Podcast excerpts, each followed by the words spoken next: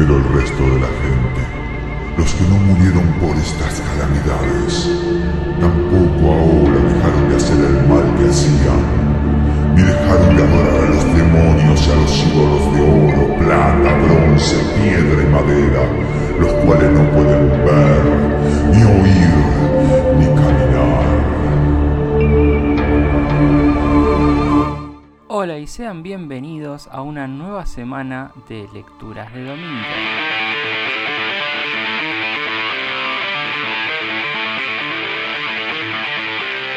Hoy les traemos un nuevo capítulo de Crítica de la razón instrumental del filósofo y sociólogo Max Horkheimer.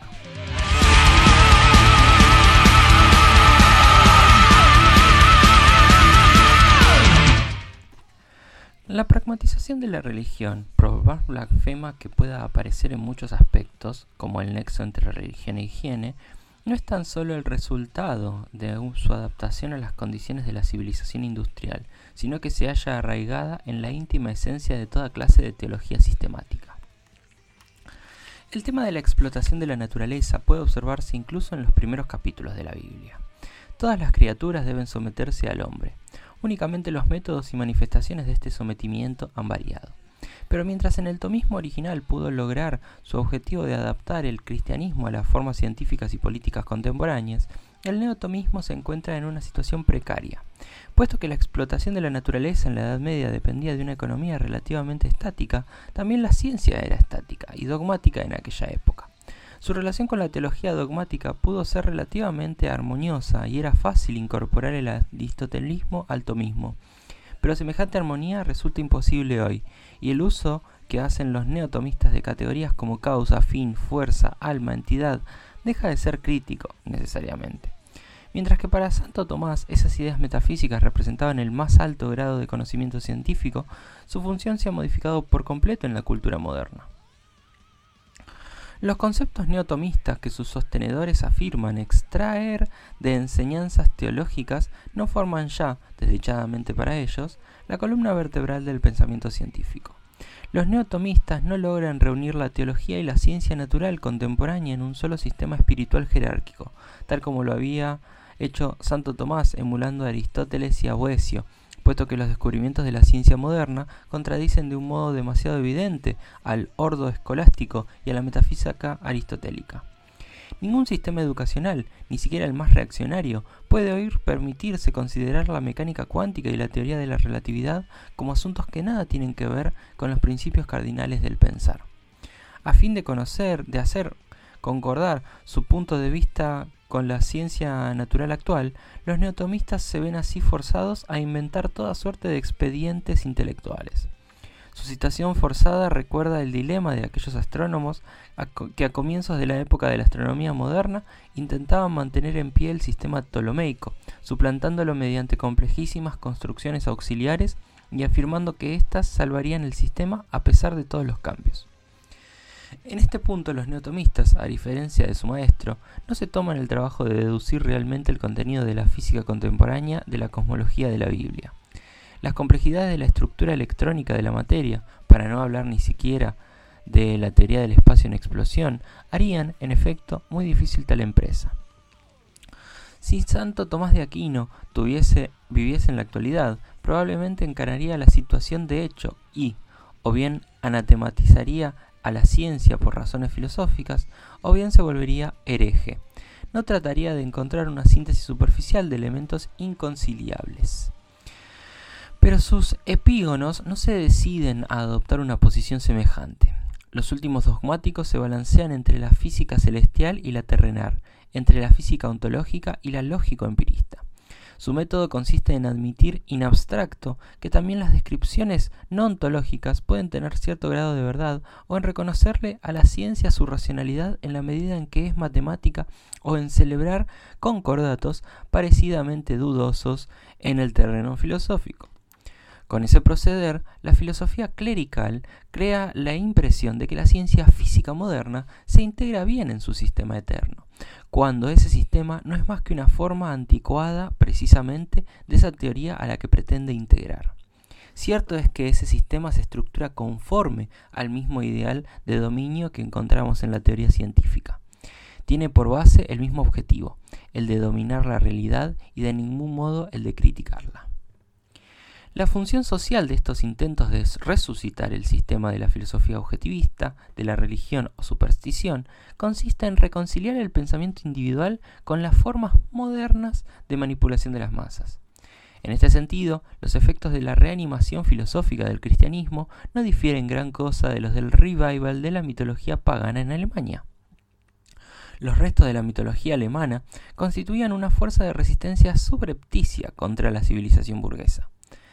Por debajo de la superficie del dogma y del orden conscientemente aceptados, seguían alimentándose de antiguos recuerdos paganos bajo forma de creencias populares. Habían inspirado la poesía, la música y la filosofía alemanas. Una vez redescubiertos y manejados como elementos de educación masiva, se extinguió su antagonismo respecto de las formas dominantes de la realidad y se convirtieron en herramientas de la política moderna.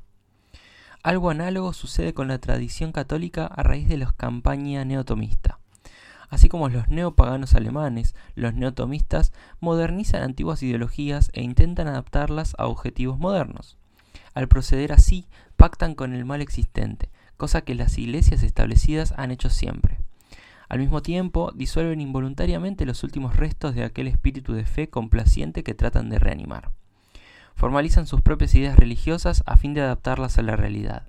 Necesariamente su interés reside más en acentuar una justificación abstracta de doctrinas religiosas que en acentuar su contenido específico.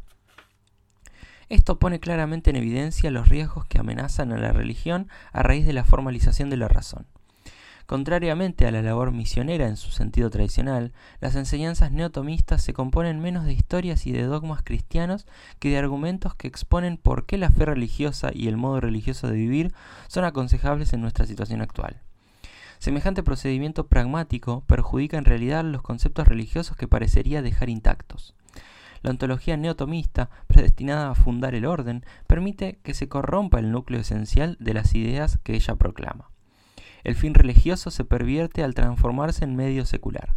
Poco tiene que ver el neotomismo con la fe en la Mater Dolorosa, por amor a ella misma, concepto religioso que fue fuente de inspiración de tanto gran poesía y arte en Europa.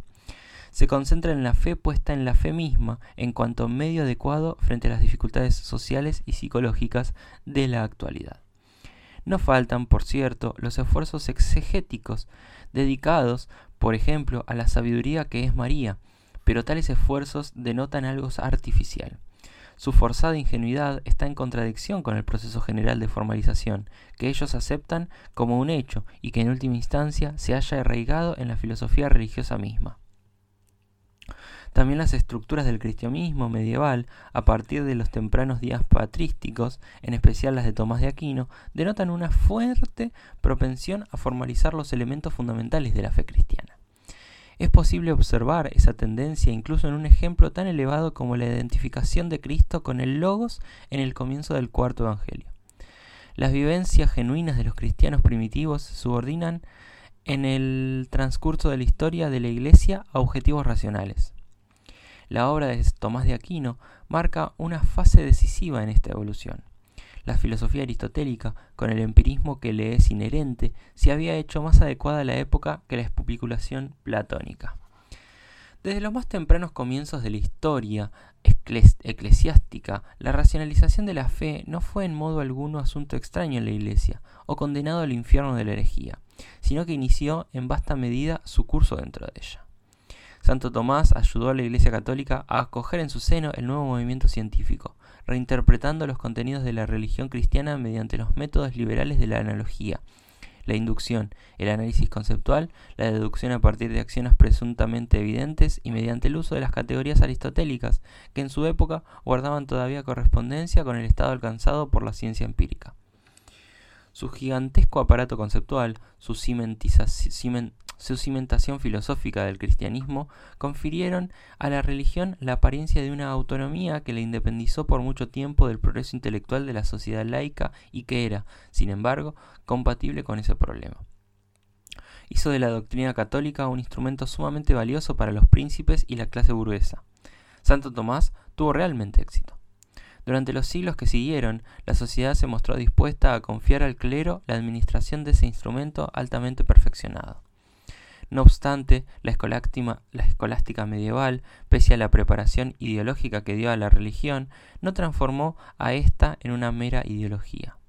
A pesar de que, según Tomás de Aquino, los objetos de fe religiosa, como la Trinidad, no pueden ser al mismo tiempo objeto de la ciencia, su obra, que, junto a Aristóteles, tomó partido en contra del platonismo, se opuso a los esfuerzos por presentar a los dos dominios como enteramente heterogéneos. Las verdades de la razón eran para él tan concretas como cualquier verdad científica. La confianza, por nada perturbada en el realismo del aparato escolástico, racional, se vio conmovida por la ilustración. A partir de entonces, el tomismo es una teología con mala conciencia, cosa que surge claramente de los subterfugios de sus versiones filosóficas modernas. Sus representantes se ven hoy en la necesidad de apreciar cautelosamente qué cantidad de afirmaciones científicas poco demostrables estarán aún los hombres dispuestos a aceptar. Parecen tener conciencia de que los métodos deductivos, importantes todavía en la ortodoxia aristotélica, deben ser dejados exclusivamente en manos de la investigación laica, a fin de mantener a la teología apartada de exámenes incómodos en la medida en que se mantenga al tomismo artificialmente a salvo de entrar en conflicto e incluso en relación de efecto recíproco con la ciencia moderna, tanto los intelectuales como los incultos podrán aceptar la religión tal como la recomienda el tomismo. Nadie podrá hacer frente al león de la tribu de Judá. Y aquí terminamos con nuestras lecturas de domingo. Espero que lo hayan disfrutado. Recuerden que pueden seguirnos en nuestras redes. Estamos en Instagram y Facebook como Sociología Espontánea. Muchas gracias y buena semana.